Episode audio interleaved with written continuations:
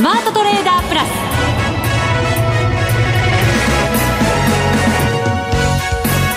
全国のリスナーの皆さんこんにちは。内田まさです。この時間はザ・スマートトレーダープラスをお送りしていきます。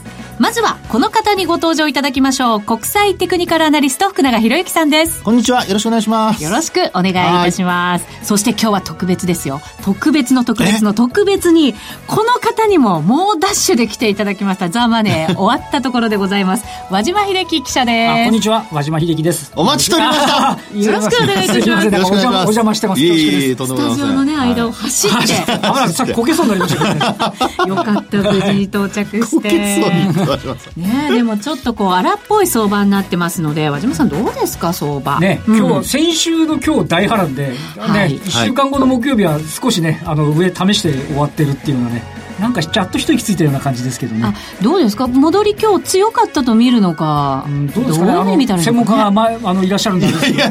どうですか？専門家。50銭ぐらいで一旦切り返してきてるっていうのはね。そうですね。ちょっと一息ついた感はあるかもしれないですね。でもそこだから一旦っていう感じもしなくはないですけど、ね。日柄とかね、いろいろとかね。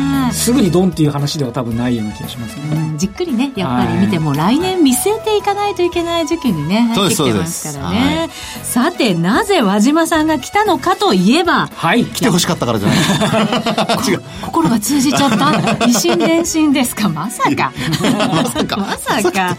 やっぱりね今後の相場気になるじゃないですか。そうなんですはい、の方がね、ええ、そんな方のために、ええ、和島さんが我がマネックス証券で、はいセミナーをやられるということでございましてそのために来ていただきましたよ和島さん。はいちょっと告知をさせていただこうかなと思いまして、よろしくお願いします。日にちが11月29日、はい、いい肉の日です。水曜日。水曜日ですね、はい、夜20時から。はい。お腹減っちゃってちょっと肉食べられてないかもしれません がはい、マイクの音にね、あのお腹の音が乗るかもしれませんけれど。いやいや、なんだったらお肉食べながらでもね。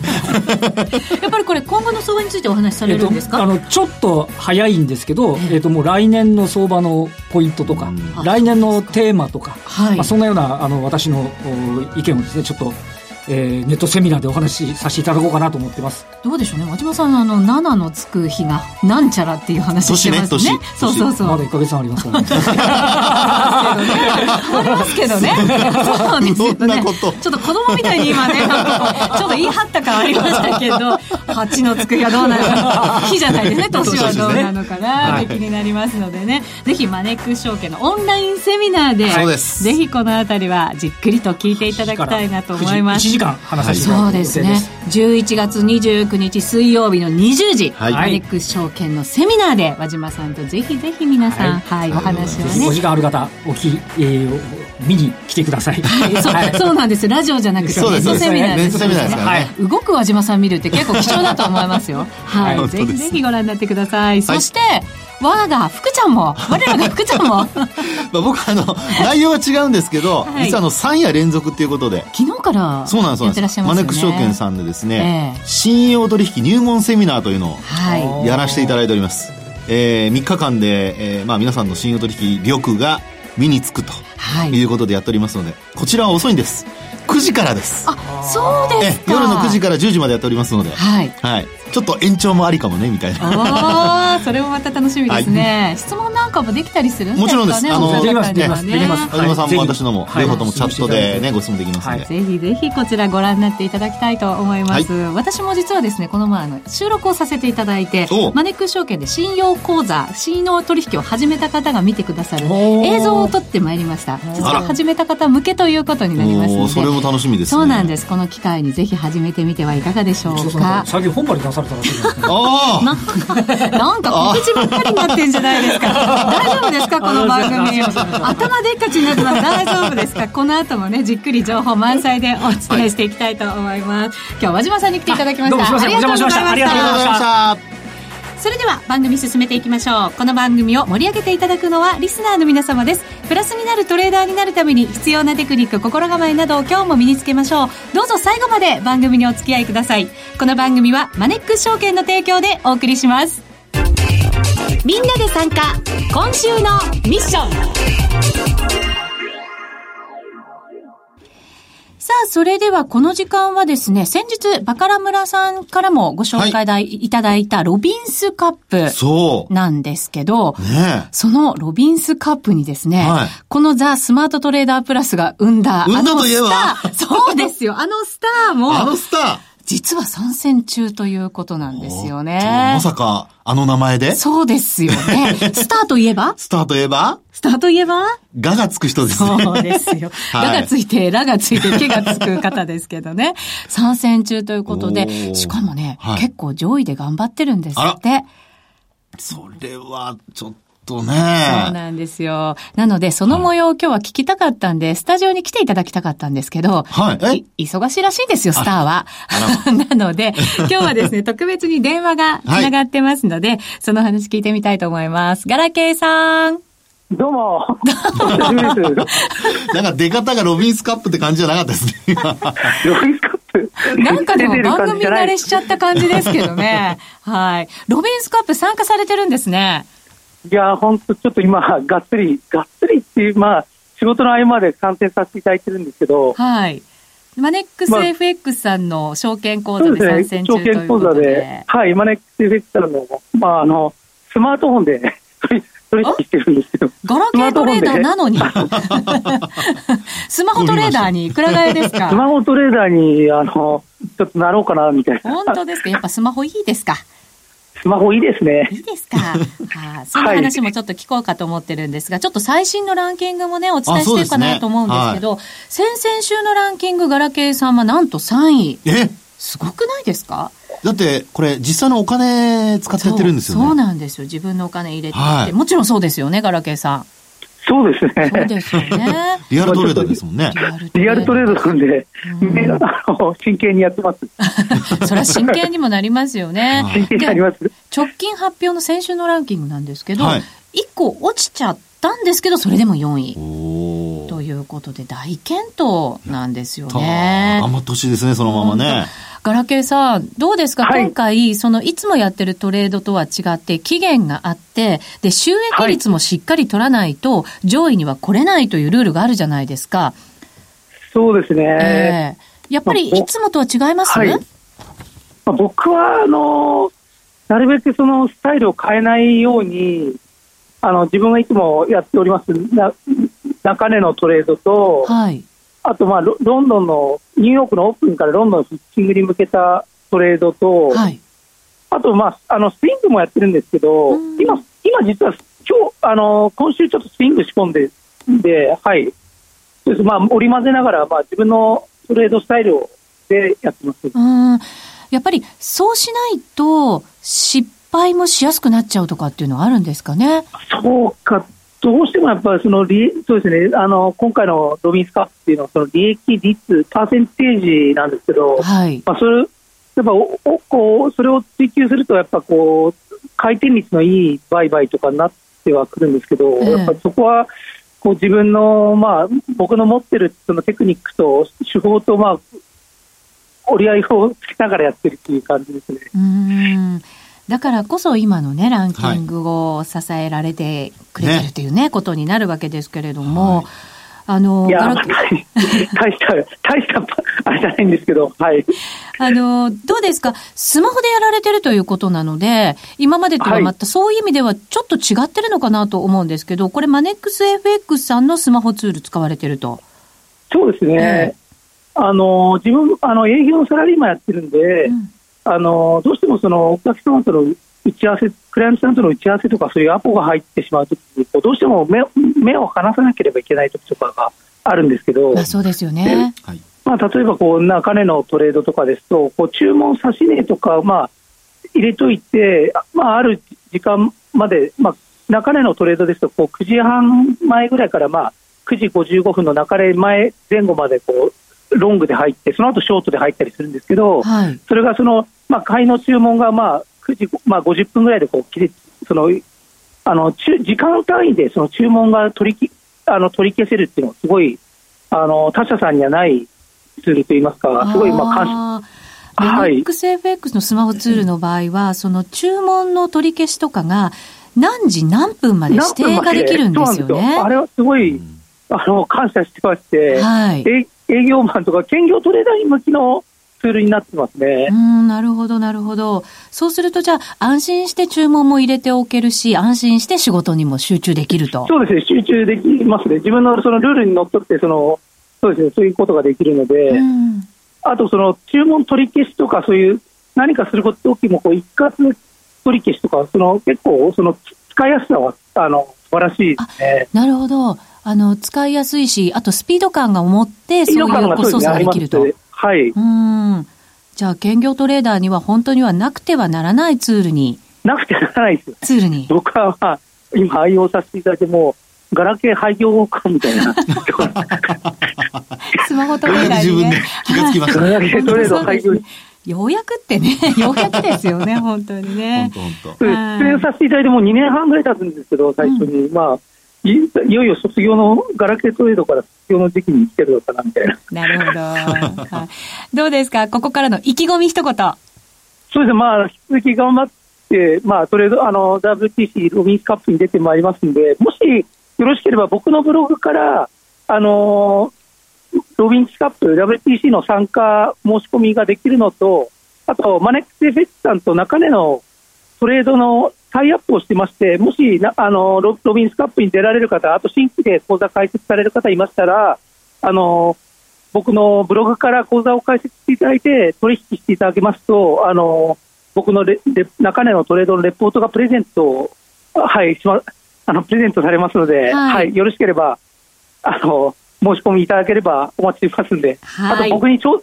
戦お待ちしてますんで、皆さん。そうですね。ぜひぜひ、あの、ガラケーさんに挑戦していただいて、ロビンスカップでね、ご自身のトレードの腕試していただきたいなと思います。はい、今もご紹介いただきましたが、ガラケーさんのブログにリンクされているマネックス証券のバナーから講座を開設して、初回1回取引いただくと、ガラケーさんのレポート、ガラケートレーダー手法、中根トレードの鬼というレポートがですね、すねそうなんですよ。プレゼントキャンペーン行われているということでございます。もし、講座まだ持ってないという方がいらっしゃいましたら、こちらから登録してみてはいかがでしょうか。まずは、ガラケーロビンスカップで検索してみてください。ガラケーさん。どうも、すいません。はい。頑張ってくださいね。スタジオに行けずすいませんでした。はい。また待ってます。ありがとうございました。ま、はい。よろしくお願いします。どうも。お待ちしてます。どうも、失礼します。はい。ガラケーさんにお話伺いました。以上、スマートトレーダー計画、用意ドンでした。日本株投資をお楽しみの皆様。今、新大統領が誕生し、注目のアメリカへ投資してみませんか？米国株に興味はあるけど、英語だし、知らない企業も多いし、なんだか難しそうだなと思っている方。実はそうではありません。米国株は1株から購入可能。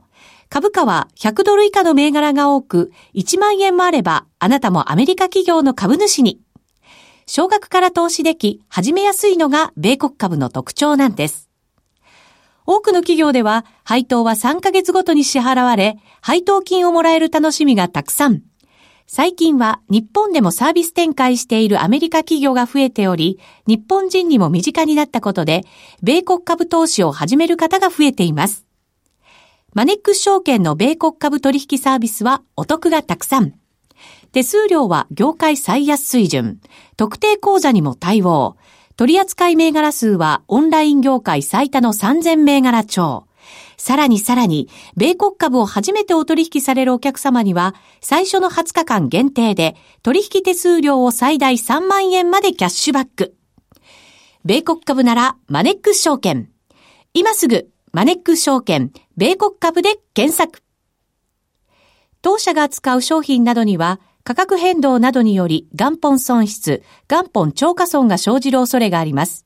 投資にあたっては、契約締結前交付書面などを必ずお読みください。マネックス証券株式会社、金融商品取引業者、関東財務局長金賞第165号。スマートトレーダー計画、よーい、ドンそれではここからは福永さんに、はい、ゆっくりと相場の話を語っていただこうと思います。なんか駆け足でここまで来ちゃった感じがして。ねえ。ねえ。まあ、僕足元のね、相場の話をちょっと、ちょっとだけさせていただきますけども。したいですもんね。したいですもんね。日経平均今日は322円80銭高22,351円12銭で終わりました。はい、一旦なのかね、本格的にまた切り返してくれたのか。そこですよね。えー、気になります。あのー、もしお手元にチャートがある方はですね。はい、日経平均の冷やしでいいですか？そうじゃないんです、ね、えー、なんだ週足？違い月足？違い時間足？トピックスを見てほしいんです。トピックスを見てほしい。何ですか内田さん今日はちょっとなんか 駆け足すぎてそうでしたね。回り道しちゃった感じします、結果。いやいや、まあこれが新鮮でいいところでございますけどね。はい、はい。で、あの、週足のチャート見ていただきますと、はい。あの、まあ日経平均株価の方は、まあ、今週ね、あの、下落が始まったところから、11月の9日以降の相場をご覧になっている方は、はい、やはりあの、先物にちょっと振り回されてる感があるなというふうに思われてる方も結構いらっしゃるんじゃないかと思うんですよね。はい。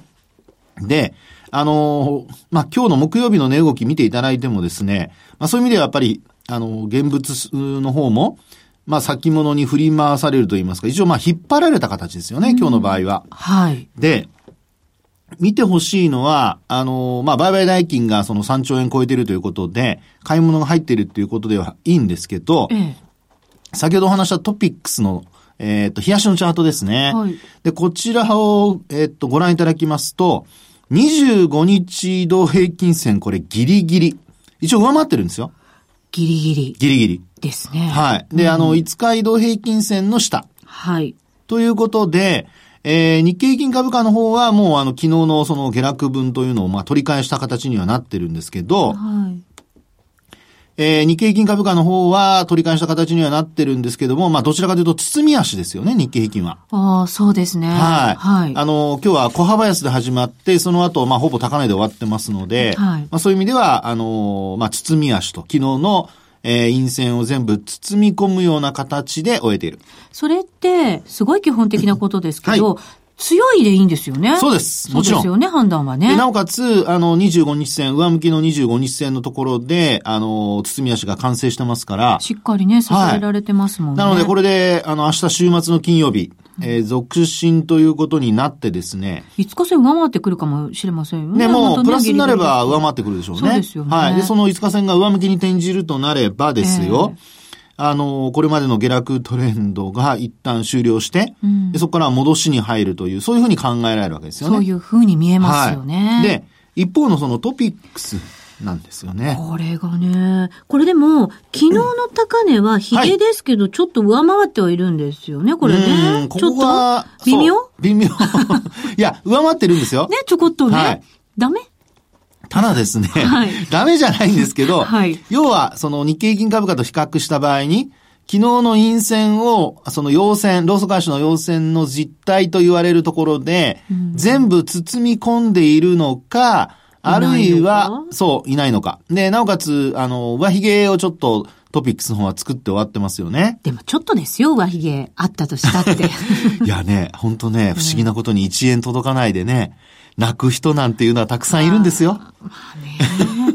そうなんですけどね。まあ届いてもね、泣く人もいるんですけどね。はい。もちろん。ね。うん、まああ、そうやって考えますと、ちょっとやっぱりね、今の内田さんの、その、まあ、えー、話のように、はい、まあ少しだからいいんじゃないっていう考え方もあれば、でもやっぱ厳密に見ると、まあこの番組はほら、石橋を叩いても叩いても叩いても渡らないぐらいの。しかも、国際テクニカルアナリストですからね。やっぱり厳密に 見ときたいところですよね。そこでそれ言わなくても別にいいんですそうですか。はい。で、あのー、もし上回ってくれれば、はい、まあ、あの、トピックスも日経平均株価も、両方の指数がですね、あの、包み足を作ったということで、うん、これはあの、明日のまあ上昇に対する期待っていうんですかね。そういうのが膨らんでくるんですけど。どうなんですか？ここまでこう日経平均主導で来た相場じゃないですか。はいえー、だからトピックス多少弱かったとしてもですよ。はい、日経平均がしっかりしてくれてれば、まあこの相場まままだまだ上昇続いてるよねっていうことにはなりませんか？そこがですね、ポイントなんですよ。はい。なぜかというとですよ。日経平均って225銘柄だけでしょ？そうですけど。あの、多分聞いていただいているリスナーの皆さんは、どちらかというと、まあ、自分の持ってる株が上がってほしいんですよね。まあ、それはそうですよね。はい、それはわかります。はい。やっと分かってくれました。そうだと思います。はい。ね。そう考えると、うん、あの、日経平均採用銘柄をお持ちの方はもちろん今日のようにですね、大きく上昇している局面では、あ恩恵を受けていらっしゃる方が結構いらっしゃるかとは思うんですけども、はい。一方でですね、えー、まあ、日経平均採用銘柄でない銘柄、で、トピックスと連動性の、まあ、高い銘柄なんていうのをお持ちの方は、まあ、大型株でも、ちょっと動きの鈍いようなもの。はい。まあ、そういうのをお持ちの方はですね、あの、今日のこの押し返された。これが、おそらく、お持ちの株にもですね、うん、この形がそのまま現れているのではないかと。なるほど。はい。トピックス型が。そうです。当てはまるのではないかと。可能性が、まあ、ありますよね。はい。で、そう考えますとですね、もう明日の動向というのが、相場全体にも影響していきますし、なおかつ、あの、今お話したようなトピックス型の個別株をお持ちの方で、なかなか自分の銘柄上がってこないなと。はい。いうふうに思ってらっしゃる方にとってはですね、ええー、もう本当にあの、分かれ目になってくるってとこなんですよね。うん、で、もし押し返されるなんてことになりますと、はい。これはですね、あの、値動き的には、喜ばされてまたちょっとはしごを外されるという。ああ、ちょっと嫌なパターンですね。なんか精神的にきついですよね、それね。それとですね、えー、あともう一つは、やっぱり5日移動平均線がデッドクロスしちゃう可能性が出てくるんですよね。あ、なるほど。そういうことはい。はい。で、あのー、まあ、せっかく今日、まあ、こんな風に上昇してくれて、日経平均株価が引けにかけても持ち直しましたので、はい、えー、トピックスもどうかなっていうふうに僕はもうずっとトピックス見てたんですけど、こちらの方がですね、結果的には上髭を作って終えていると。はい。ですので、あの、明日見てほしいのは、このトピックスの動きがどちらの方向に動くのかっていうのをですね、あの、今後の、あの、まあ、ご自身、日経平均採用銘柄をお持ちの方は、もちろん日経平均見ていただいていいんですけど、えー、そうでない銘柄をお持ちの方、あるいは日経平均とあまり連動していない、採用銘柄でも連動してないなんて思ってらっしゃる方は、このトピックスの動きをですね、あの、参考にご覧いただくといいのではないかと。いうふうに思いますけどね。そうすると、今晩の海外市場っていうものがすごくこれ影響を与えると思うんですよね、もちろん。そうですね。まあ、ただ、あの、海外市場といっても今日はアメリカの方では、あの、ニューヨーク連銀のね、はい、あの、製造業指数だとか、あと、鉱工業指数ですかね。そうですね、出てきますよね。で、あと、ヨーロッパで言うと、イギリスの小売売上高ですかね、10月の。はい、まあ、そういったものが出てくる予定ではあるんですけど、えー、ちょっとそういった意味で言いますとですね、ドル円も多少不穏な動きになっていると。はい。えー、今113円台の20銭台に来ているので、はい、まあ今日の中ではちょっとね、しっかりした感じの値打ちにはなってるようですけどね。確かにね。えー、で、あの、ここでもですね、一目金公表ちょっとご覧いただきたいんですけど、はい、まあ前回は、あのー、ちょうど拡大波動の、えー、レジスタンスラインのところで押し返されたっていう話をしましたけども、はい、今回一目金公表をご覧いただくとですね、なんと。なんと？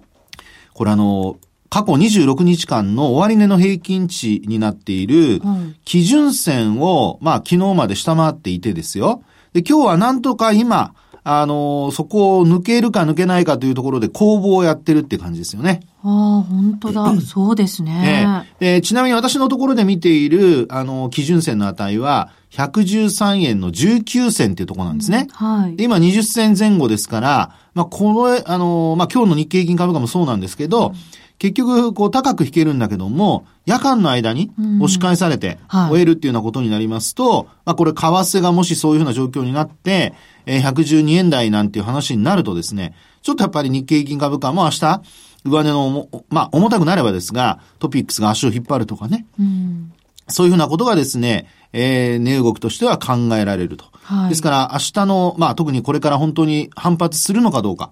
業績面ではもう、あの、えー、EPS が1500、今もう20円ぐらいまで来てますかね。上ってきましたよね。あんなの僕見たことないです、本当に。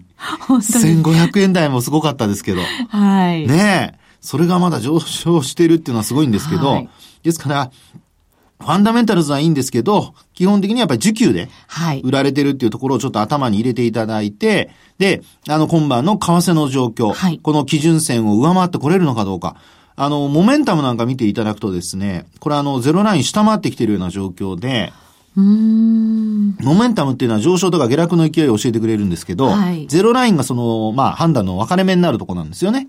それを下回ってるっていうところで、まあ今週頭からずっとそういう状況が続いている中で、先ほど話したように一目金庫表の基準線を割り込んでいると。はい。で、地高スパンがなんとか、あの、転換線の上でこう踏ん張ってはいるんですけど、これほんと下抜けるとですね、一旦111円台なんていうところも、あの、見えてくるので。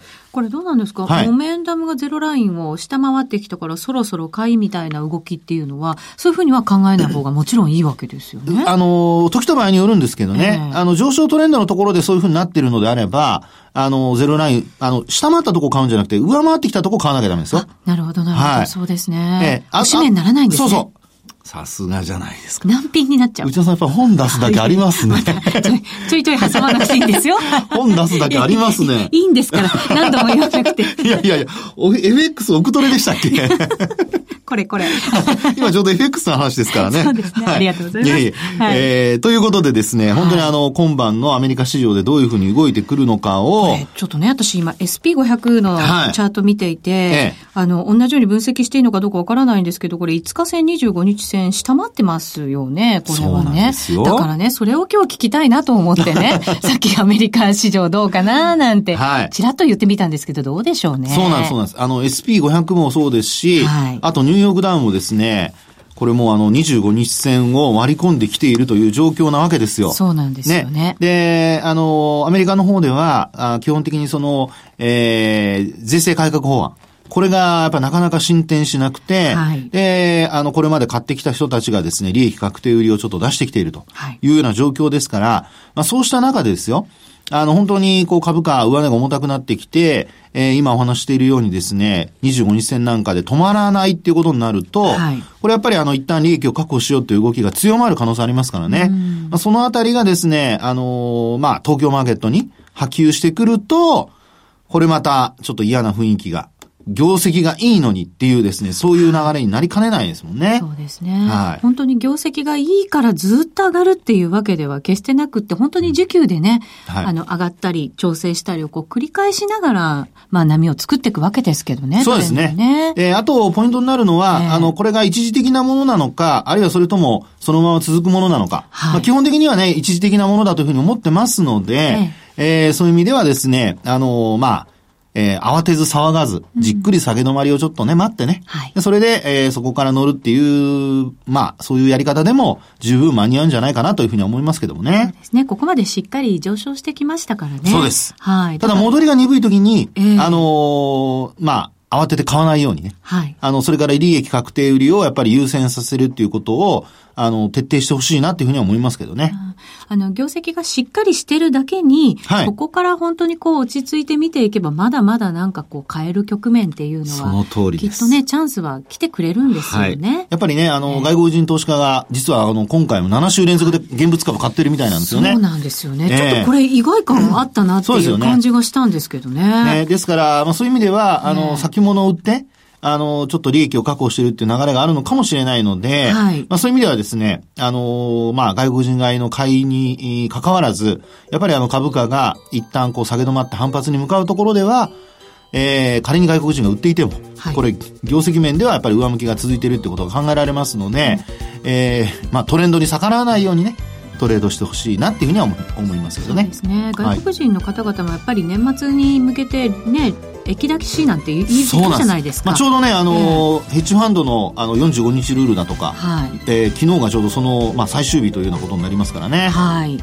まあ、そういうタイミングもありますのでね、そういうのも気をつけていただきながら、トレードしていただきたいと思います。まだまだ頑張れますよ。はい。ありがとうございます。はい、ここまでのお相手は、福永博之と内田まさでお送りしました。それでは皆さん、また来週ま、この番組はマネックス証券の提供でお送りしました。